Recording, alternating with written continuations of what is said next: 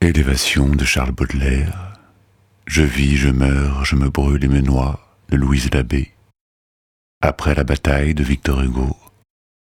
L'Albatros du même Baudelaire. La cousine de Gérard de Nerval. Neuf minutes de rêve, d'ivresse et de vertu. Au-dessus des étangs, au-dessus des vallées, des montagnes, des bois, des nuages, des mers. Par-delà le soleil, par-delà les éthers, par-delà les confins des sphères étoilées. Mon esprit, tu te meus avec agilité. Et comme un bon nageur qui se pâme dans l'onde, tu sillonnes gaiement l'immensité profonde, avec une indicible et mal volupté.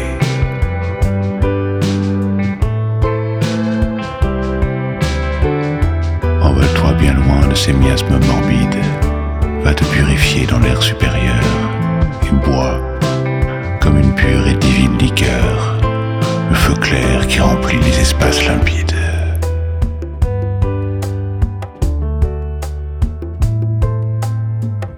Derrière les ennuis et les vastes chagrins qui chargent de leur poids l'existence brumeuse, heureux celui qui peut d'une aile vigoureuse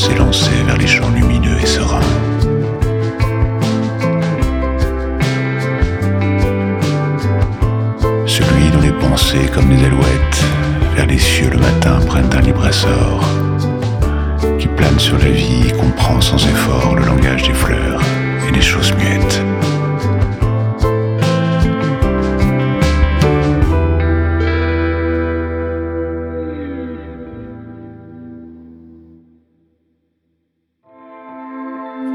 Je vis, je meurs,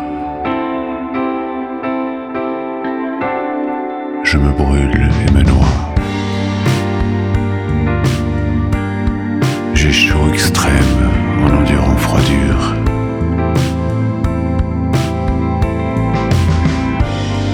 La vie m'est trop molle et trop dure.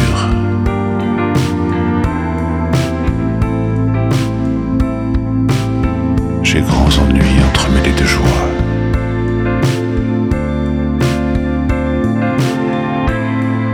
Tout d'un coup je ris et je larmoie, et en plaisir main grief tourment j'endure.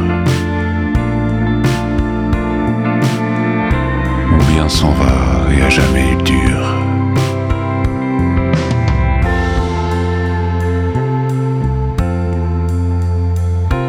Tout d'un coup je sèche et je verdois.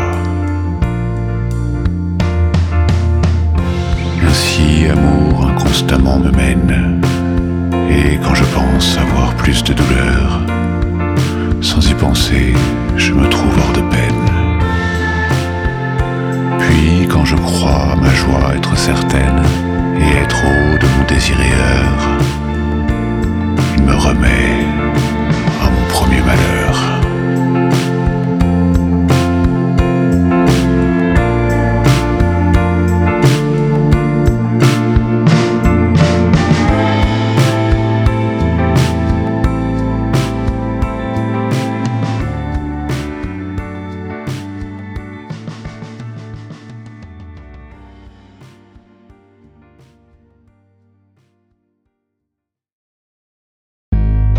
Ce héros, sourire si doux, suivi d'un seul ousard qu'il aimait entre tous, pour sa grande bravoure et pour sa haute taille, parcourait à cheval le soir d'une bataille le champ couvert de morts sur qui tombait la nuit.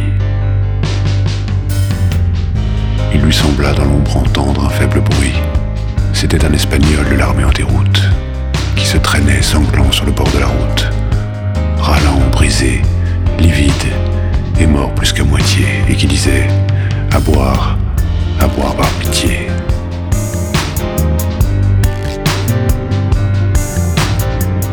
Mon père ému tendit à son ousard fidèle une gourde de rhum qui pendait à sa selle et dit Tiens, donne à boire à ce pauvre blessé.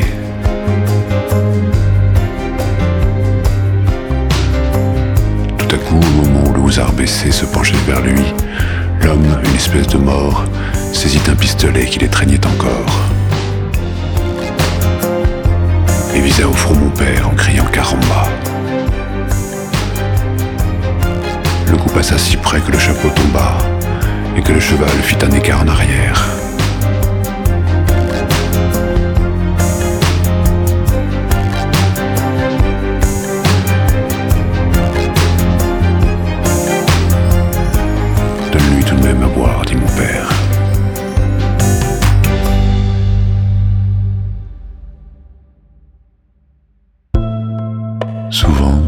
S'amuser, les hommes d'équipage prennent des albatros, vastes oiseaux des mers, qui suivent, indolents compagnons de voyage, le navire glissant sur les gouffres amers.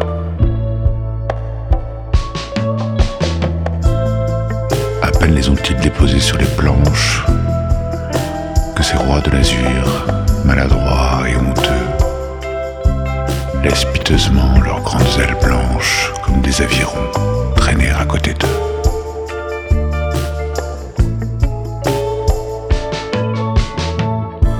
Ce voyageur ailé, comme il est gauche et veule, lui naguère si beau qu'il est comique et laid.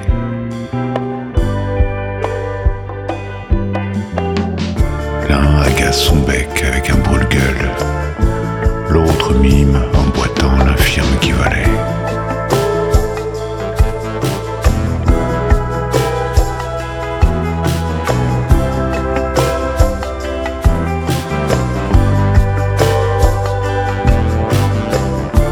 Le poète est semblable au prince des nuées qui hante la tempête et se rit de l'archer.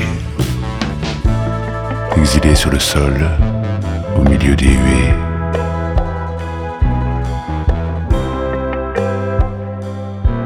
Ses ailes de géant l'empêchent de marcher.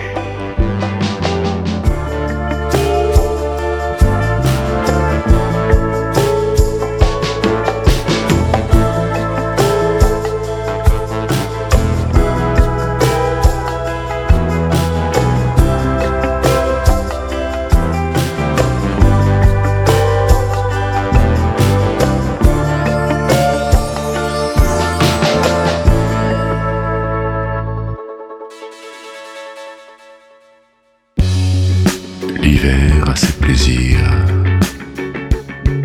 Et souvent, le dimanche, quand un peu de soleil jaunit la terre blanche,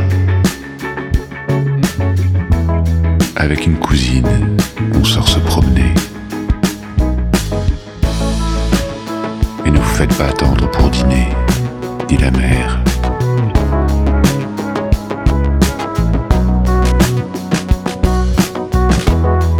On a bien aux Tuileries vu sous les arbres noirs les toilettes fleuries, la jeune fille a froid.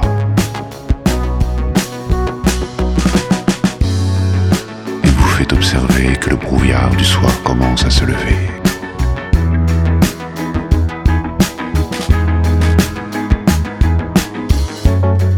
Et l'on revient, parlant du beau jour qu'on regrette, qui s'est passé si